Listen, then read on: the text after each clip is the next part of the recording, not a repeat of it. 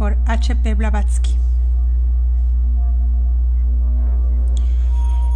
El lector podría preguntarme de dónde he sacado la idea de que obras pertenecientes a civilizaciones muy antiguas, obras tal vez de origen interplanetario, se encuentran en la India.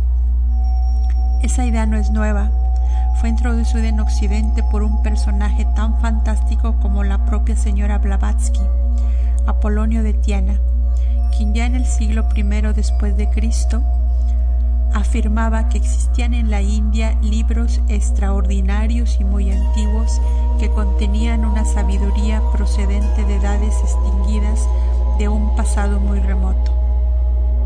Apolonio parece que tuvo acceso a esos libros. Se encontraba entre ellos las estancias de Cien. ¿Quién puede saberlo? Jacques Bergier en los libros condenados.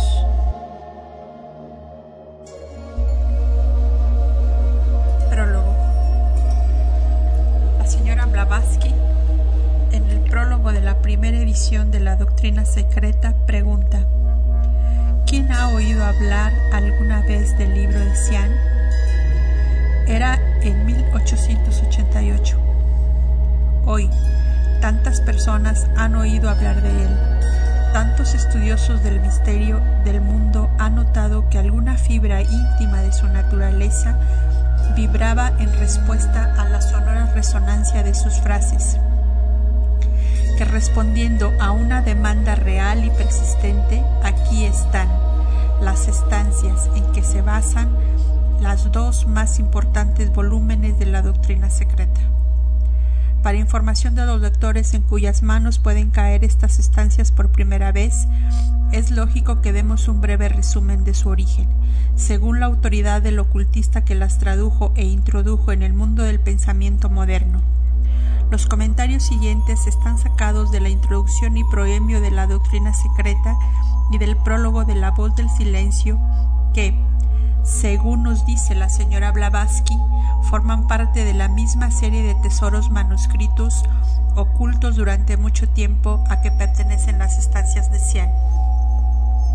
El libro de Sian, o San, palabra que la señora Blavatsky relaciona con Jana, no está en ninguna biblioteca europea ni oyeron jamás hablar de él los eruditos de Europa.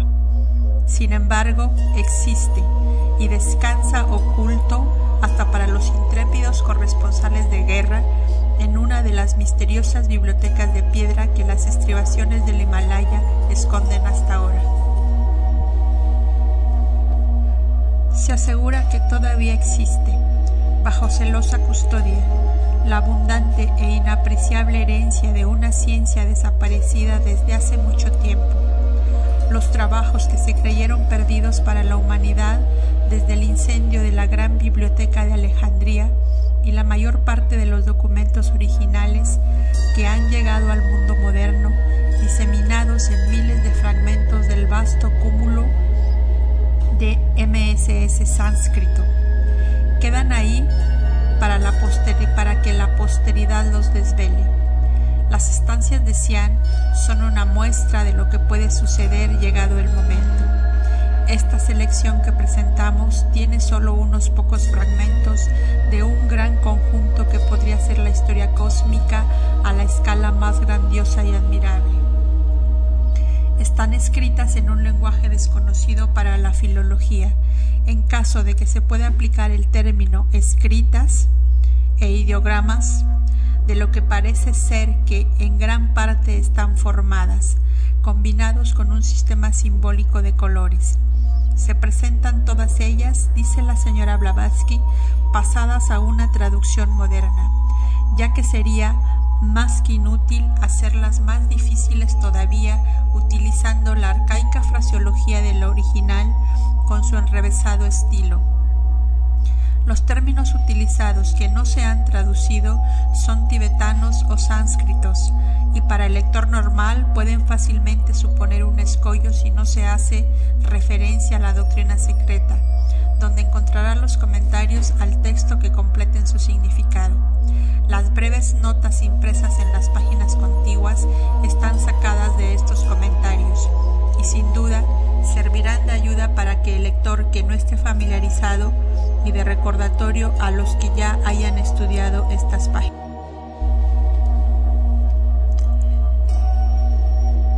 Primera parte. Las siete primeras estancias, tomadas del proemio del primer volumen de la Doctrina Secreta. La historia de la evolución cósmica, tal como se plantea en las estancias, podemos decir que es la fórmula algebraica de esta evolución.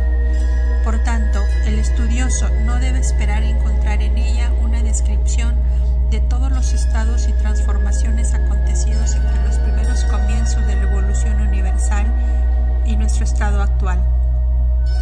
Dar esos detalles sería tan imposible como incomprensible para hombres que no pueden vislumbrar ni siquiera la naturaleza del plano inmediatamente superior al que de momento su conciencia está limitada. Las estancias dan una fórmula abstracta que se puede aplicar mutatis mutandis a toda evolución, a la de nuestra pequeña Tierra, a la de la cadena de planetas de la que forma parte la Tierra, a la del universo solar a que pertenece esta cadena y así sucesivamente en escala ascendente hasta que la mente se bambolea y se agota en el esfuerzo. Las siete estancias que se dan en este volumen representan los siete términos de esa fórmula abstracta describen los siete grandes estados del proceso evolutivo del que hablan los Puranas como las siete creaciones y la Biblia como los siete días de la creación. La estancia 1 describe el estado del todo único durante el pralaya, antes de la primera vibración de la manifestación. A primera vista comprendemos que es imposible describir dicho estado, solamente se puede simbolizar Además, solo se puede simbolizar en aspectos negativos, ya que si es el estado de lo absoluto per se, no puede tener ningún atributo específico que nosotros podamos definir con términos positivos.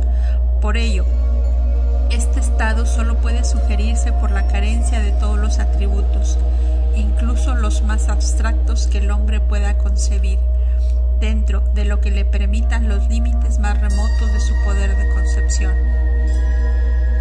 La estancia 2 describe un estado que, para una mente occidental, es tan parecido, digamos, casi igual a lo que se menciona en la estancia 1, que, para dar una idea de la diferencia, haría falta un tratado. Por tanto, hay que dejarla a la intuición y las mayores facultades del lector capten hasta donde les sea posible el significado de las frases alegóricas que se emplean. Por descontado, hay que recordar que todas las estancias apelan a las facultades internas más que a la comprensión ordinaria del cerebro físico. La estancia 3 describe el despertar del universo después del, del pralaya narra el nacimiento de las mónadas a partir del estado de absorción dentro del uno, el primitivo y máximo estado en la formación de los mundos. El término mónada se puede aplicar por igual desde un inmenso sistema solar hasta un imperceptible átomo. La estancia 4 marca la diferenciación del embrión del universo en la septenaria jerarquía de fuerzas divinas conscientes, que son las manifestaciones activas de la única energía suprema. Son los diseñadores, constructores y finalmente creadores de todo el universo manifestado, en el único sentido en que puede entenderse el nombre creador. Ellos le dan forma y lo guían ellos son los seres inteligentes que regulan y controlan la evolución, incorporando en sí mismos las manifestaciones de la ley única que nosotros conocemos como leyes de la naturaleza. Generalizando, se les conoce como Diyan Chohans, aunque cada uno los diversos grupos tiene su designación propia en la doctrina secreta. Ese estado de evolución se conoce en la mitología hindú como la creación de los dioses. La estancia 5 describe el proceso de formación del mundo, primero como materia cósmica difusa, después el torbellino de fuego, el primer paso para la formación de una nebulosa. Esta nebulosa se condensa y después de sufrir diversas transformaciones forma un sistema solar, una cadena planetaria o un solo planeta según sea el caso. La estancia 6 indica el proceso que se sigue en la formación de un mundo y da la evolución de ese mundo hasta su cuarto periodo, que corresponde al periodo en que vivimos ahora. La estancia 7 continúa la historia, describiendo el origen de la vida hasta la aparición del hombre y con esto termina el primer libro de la doctrina secreta. Estancia 1 1. La eterna paternidad envuelta en sus vestiduras siempre invisibles se había adormecido otra vez por siete eternidades. 2. El tiempo no existía, pues ya se ha dormido en el seno infinito de la duración. 3 la mente universal no existía, pues no había aji que lo contuviese. 4. Los siete senderos de la felicidad no existían. Las grandes causas de la desdicha no existían, porque no había nadie que las produjese y fuese atrapado por ellas. 5. Las tinieblas solitarias llenaban el todo ilimitado, pues Padre, Madre, e hijo eran, una vez más, uno, y el hijo aún no había despertado para la nueva rueda y su peregrinación en ella. 6. Los siete señores sublimes y las siete verdades habían dejado de ser, y el universo, el hijo de la necesidad, estaba sumido en paranispana, para ser exhalado por lo que es y todavía no es. Nada existía.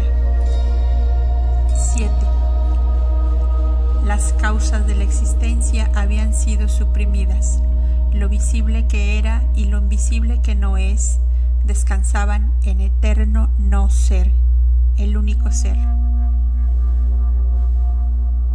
Sola, la forma única de existencia se dilataba, ilimitada, infinita, incausada, en un sopor sin sueños y la vida palpitaba inconsciente en el espacio universal, ocupando aquella omnipresencia que es percibida por el ojo abierto de Dagma.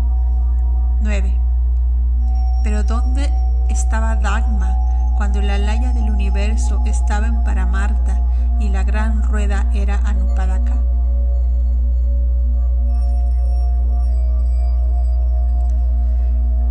Comentarios a la estancia 1. Aji, jerarquía de seres espirituales. Son, en su totalidad, las fuerzas inteligentes que hay detrás de lo que llamamos leyes de la naturaleza. Grandes causas de la desdicha. Las doce nidanas o causas de existencia de la filosofía budista. Siete señores sublimes. Los siete logos planetarios, deidades que dirigen las cadenas planetarias arcángeles de la creación en los cristianos, ames jaspentas en los mazdeístas. Paranispana, perfección absoluta para nirvana, el estado logrado al final de un gran periodo de actividad de, actividad o Mahavantara, ojo abierto de Dhamma, llamado en la India del ojo de Shiva. Significa la visión espiritual interior del adepto o Jivan Mukta.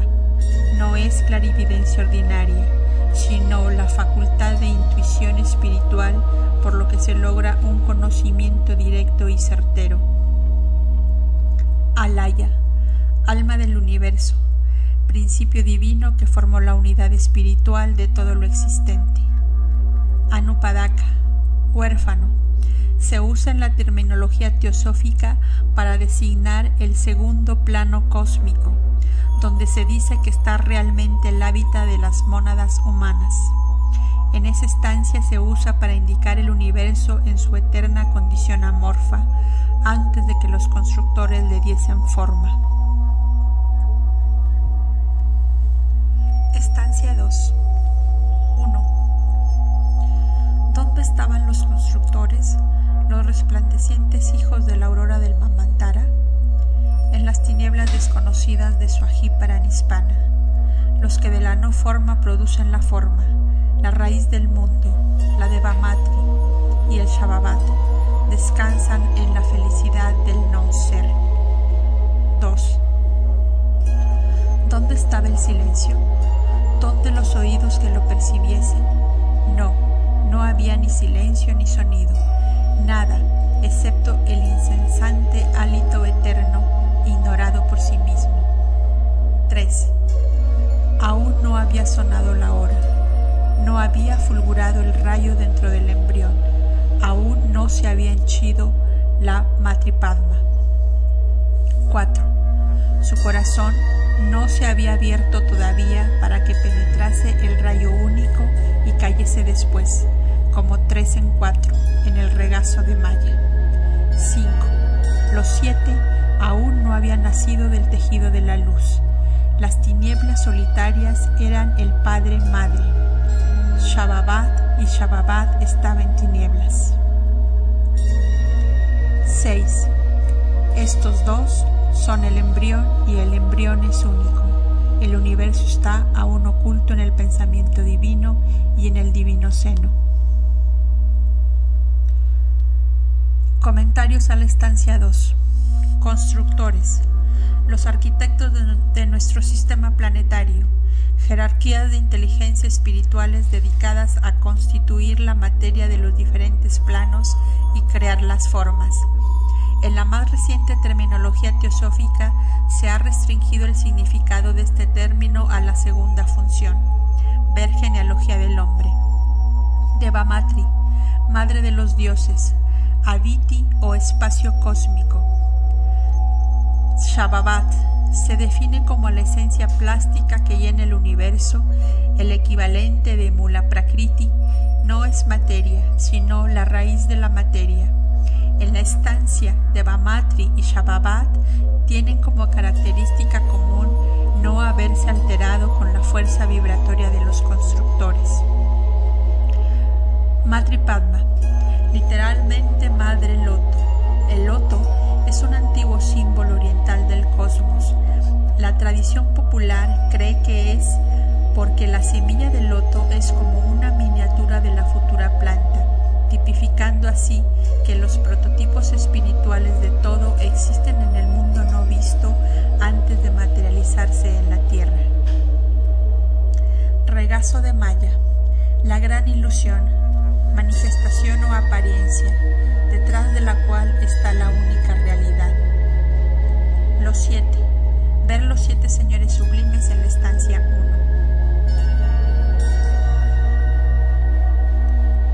1. Estancia 3. 1. La última vibración de la séptima eternidad palpita por toda la infinitud. La madre se hincha y se abulta de dentro hacia afuera, como el botón del loto. 2. Pasa majestuosa la vibración, rozando con su ala veloz el universo entero y el embrión que mora en las tinieblas las tinieblas que exhalan su aliento sobre las dormidas aguas de la vida. 3. Las tinieblas irradian la luz y la luz vierte un rayo solitario en las aguas, en el abismo de la madre. El rayo traspasa el huevo virgen, el rayo hace que se estremezca el huevo eterno y deje caer el embrión no eterno que se condensa en el huevo del mundo. 4 los tres caen en los cuatro.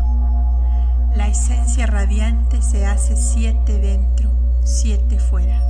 El huevo resplandeciente que es tres en sí mismo, cuaja y se esparce en coágulos blancos como la leche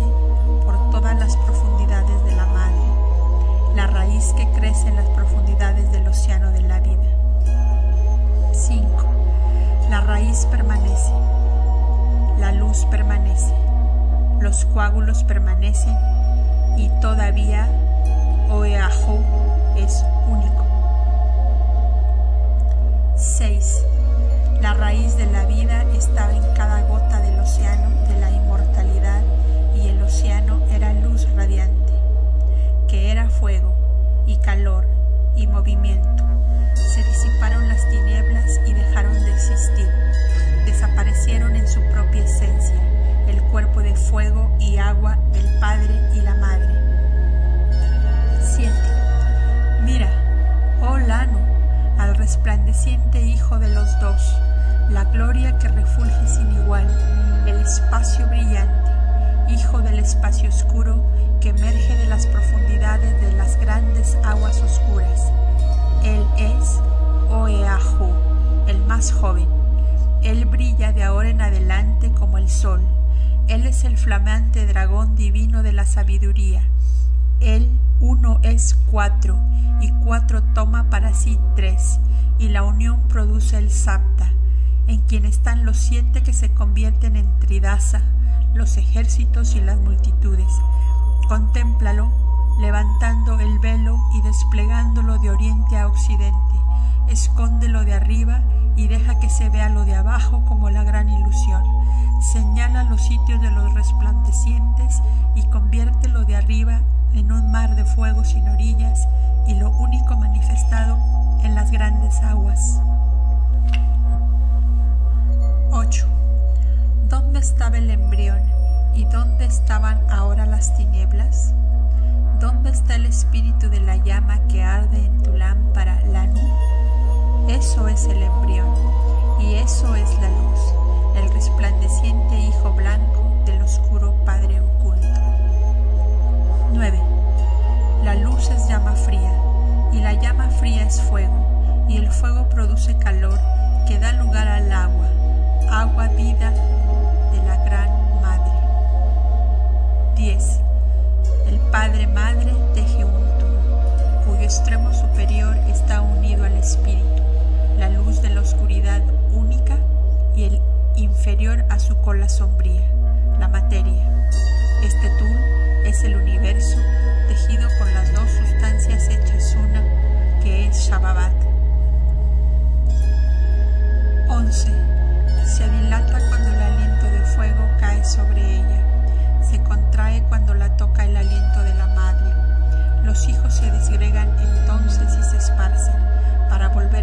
Regazo maternal al final del gran día y ser de nuevo uno con ella. Cuando se está enfriando se hace radiante. Sus hijos se dilatan y contraen en sí mismo y en sus corazones abarcan la infinitud. 12. Entonces Ababat envía a Fojá para endurecer los átomos. Todos ellos forman parte del tul, reflejando como un espejo el Señor que existe por sí mismo, cada uno a su vez se convierte en un mundo.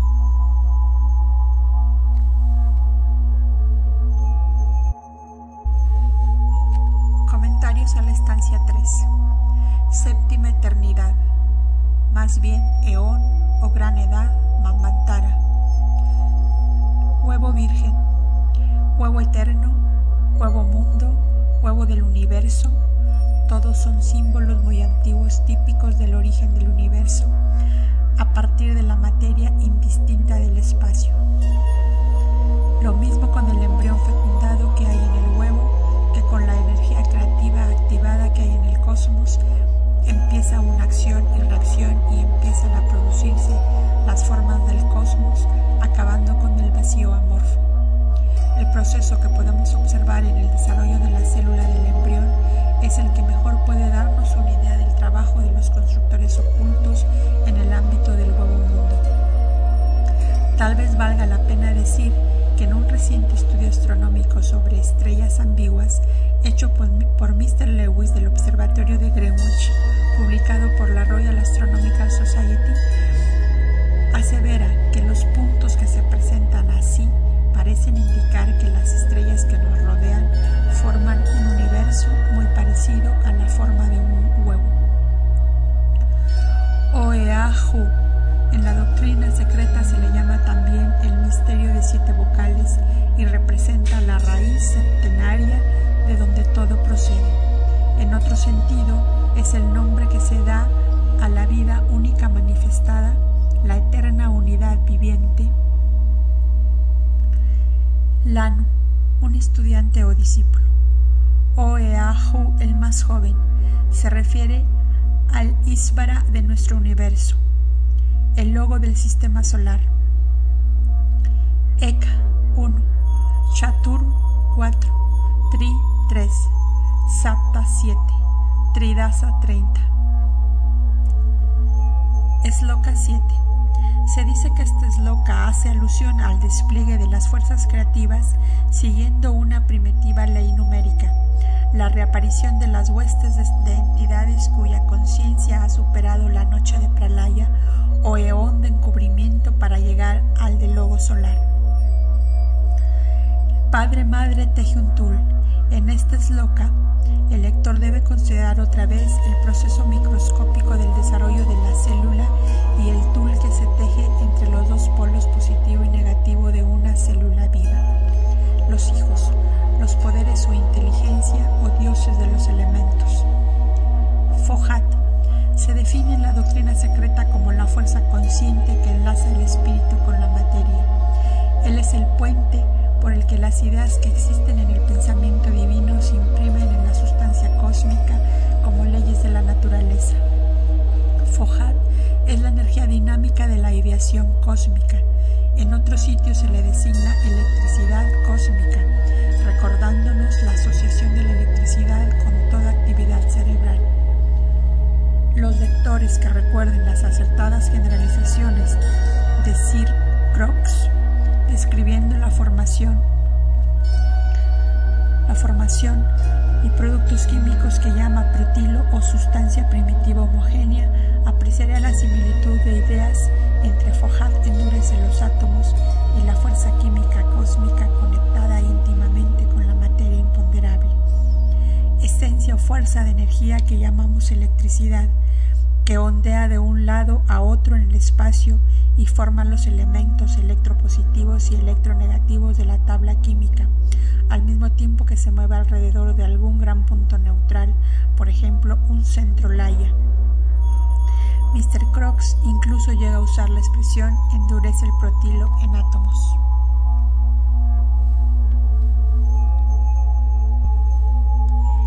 Estancia 4. 1. Escuchad, los hijos de la tierra, a vuestros instructores, los hijos del fuego. Aprended que no hay primero ni último, porque todo es número único, procedente del no número. 2. Aprended lo que nosotros, que descendemos de los siete primordiales, nosotros que hemos nacido de la llama primordial, hemos aprendido de nuestros padres. 3 del resplandor de la luz, el rayo de las tinieblas perpetuas, surgieron en el espacio las energías reavivadas. El uno del huevo, el seis y el cinco, después el tres, el uno, el cuatro, el uno, el cinco, el doble siete, el total de la cifra. Y estas son las esencias, las llamas, los elementos, los constructores, los números, el arupa, el rupa, y la fuerza o el hombre divino, el total de la cifra. Y del hombre divino emanaron las formas, las chispas, los animales sagrados y los mensajeros de los sagrados padres dentro del santo cuatro. 4. Este era el ejército de la voz, las chispas de los siete están sometidas y son servidoras del primero, el segundo, el tercero, el cuarto, el quinto, el sexto y el séptimo de los siete.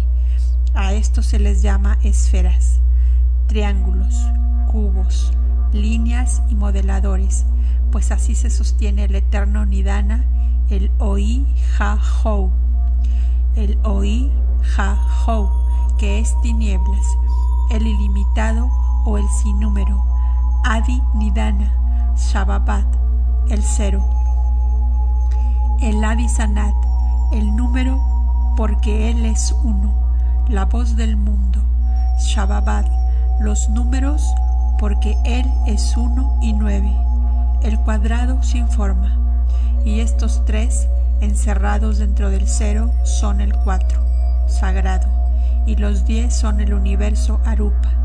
Entonces vienen los hijos, los siete luchadores, el uno excluido el, ocho y su, aliento que es el hacedor de la luz.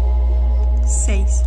Después los segundos siete, que son los lipika producidos por los tres. El hijo desechado es uno, los hijos soles son innumerables.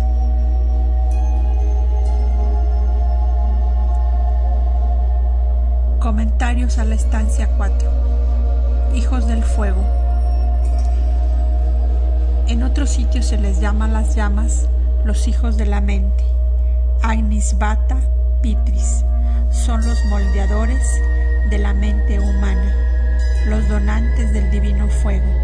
El fuego en todas las religiones y mitologías es el símbolo de la deidad. El fuego divino que robó Prometeo eh, es el fuego de la mente, necesitado para completar al hombre físico producido por otra línea de descendencia. Las eslocas 3 y 4 exponen el orden de emergencia de los diversos grados y jerarquías de las fuerzas espirituales. Esferas, triángulos, cubos, líneas y modeladores aparecen haciendo referencia a órdenes de materia elemental, los tadvas de la filosofía hindú, ver evolución de la vida y de la forma de Mr. Besant y fuerzas sutiles de la naturaleza de Rama Prasad. Oia Hou. La doctrina secreta lo da como la permutación de Oeahu.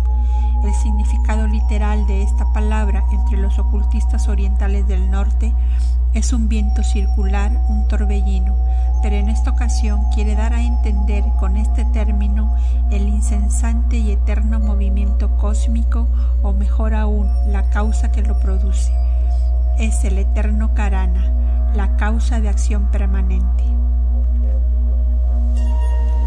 Adisanat, literalmente anciano primigenio, anciano de los días. Los hijos, los siete luchadores, el único, el octavo excluido, se refiere a la formación del sistema solar, no según la teoría nebular de Laplace, sino por una condensación de materia cometaria en la que nuestro Sol fue el primero en salir de una masa rotativa. Los Lipika, escribas, literalmente los anotadores en contacto con karma, los asesores o reguladores del destino que un hombre se ha hecho a sí mismo.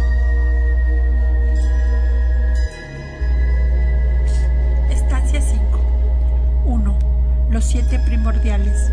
Los siete primeros resuellos del dragón de la sabiduría producen a su vez, con sus sagrados alientos de circulación giratoria, el torbellino de fuego. 2. Ellos hacen de él el mensajero de su voluntad.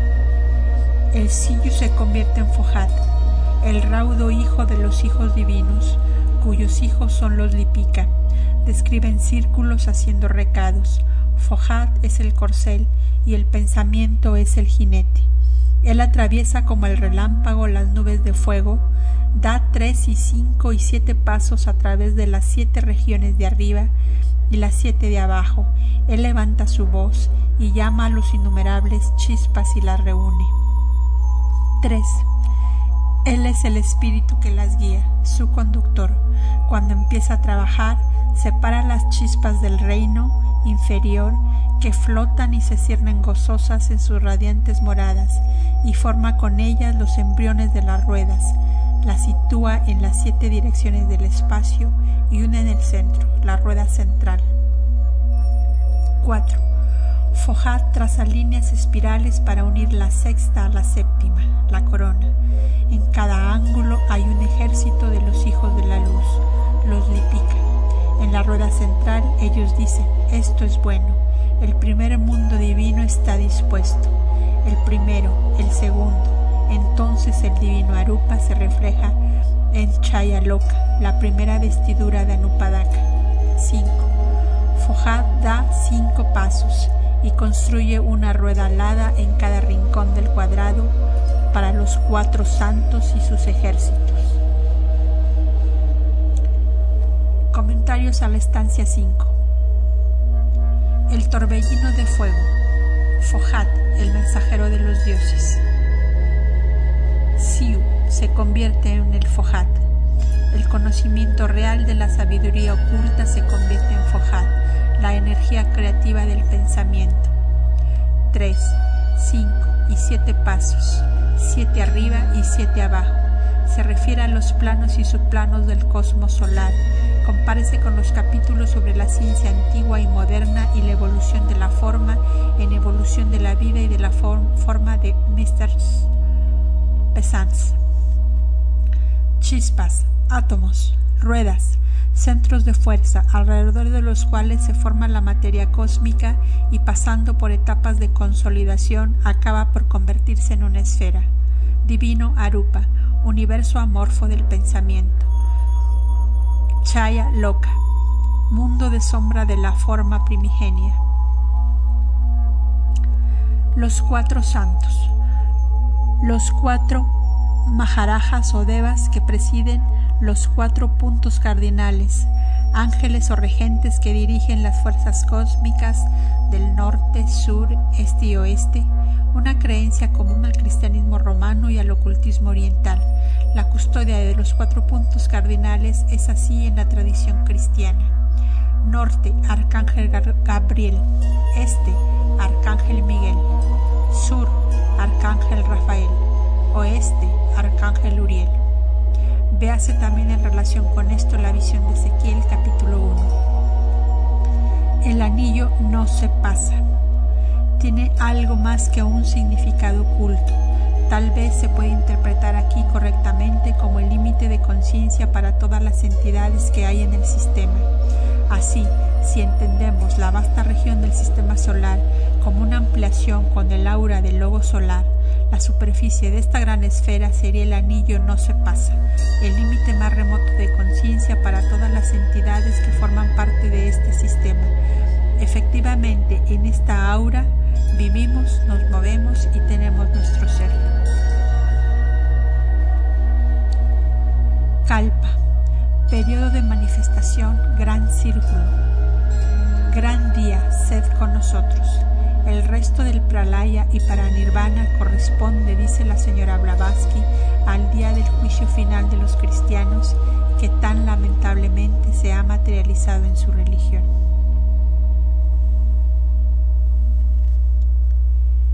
Estancia 6 Por el poder de la Madre de Misericordia y Conocimiento Kuan Yin, la triple de Kuan Sai Yin, que mora en Kuan Yin Tien Fojad, el aliento de su progenie, el hijo de los hijos, habiendo llamado desde los abismos inferiores la forma ilusiva de Cien Chan y los siete elementos. 2. El veloz y radiante produce los siete centros Laya, contra lo que ninguno prevalecerá hasta el gran día sed con nosotros y asiente el universo sobre estos cimientos eternos, rodeando a Cien Chan con los embriones elementales. 3.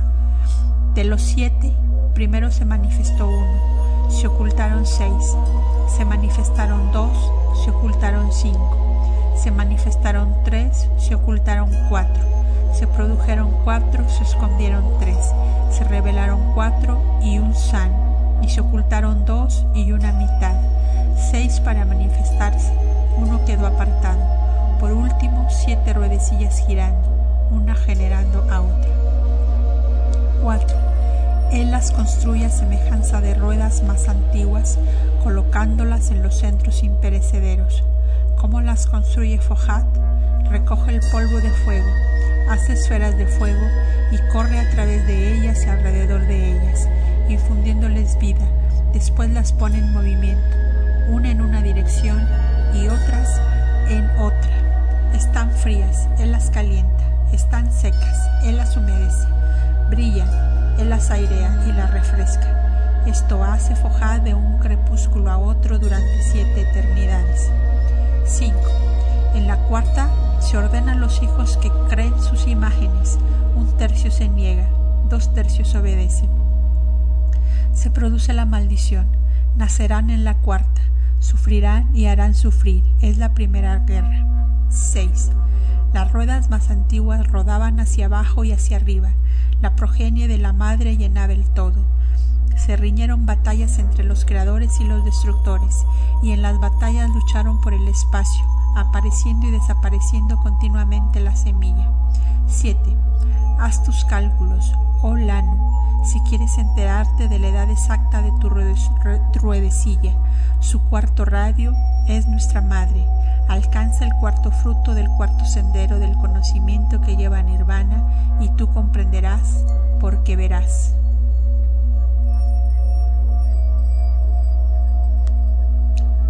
Comentarios a la estancia 6. Kuan Yin, Kuan Sai Yin, Kuan Yin Tien.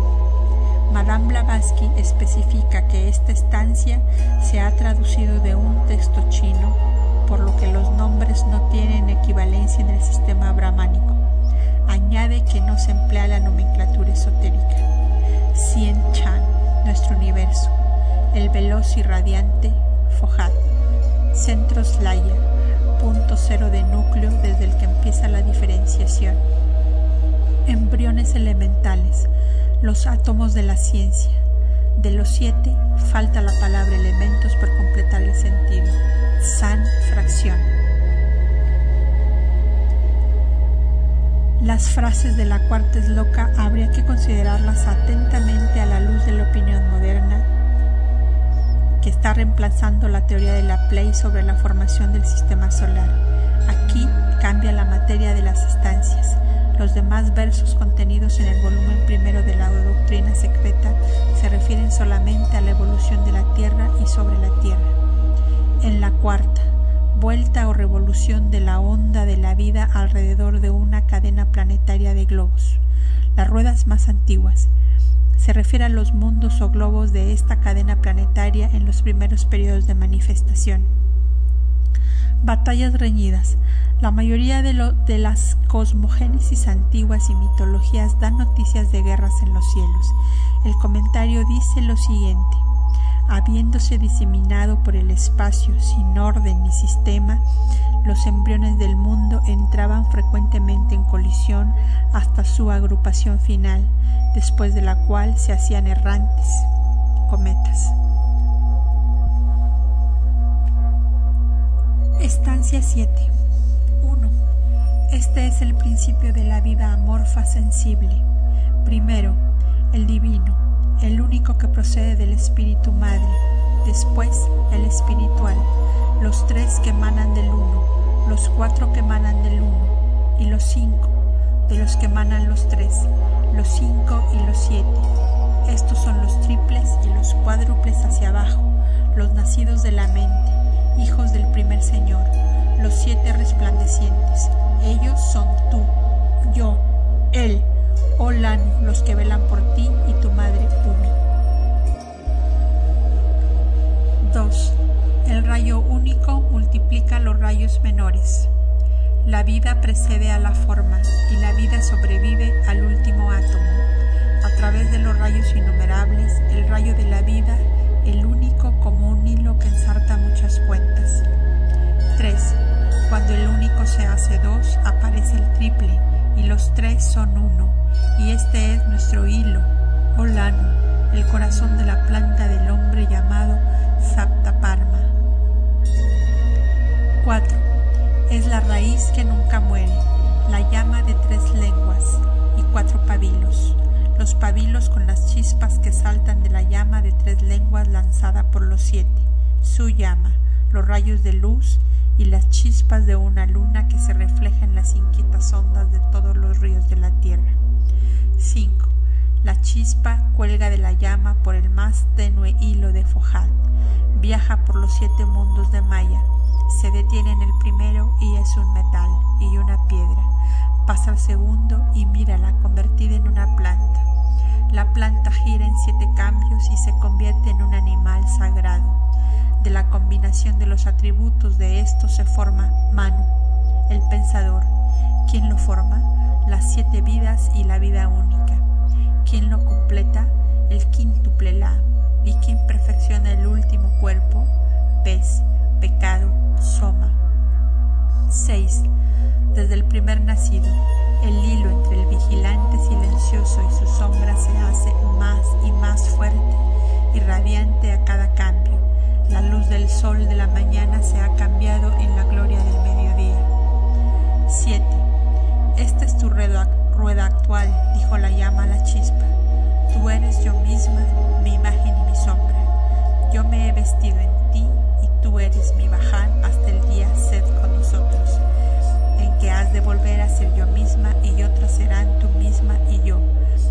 Los constructores, terminada su primera vestidura, descienden sobre la radiante tierra y reinan sobre los hombres que son ellos mismos.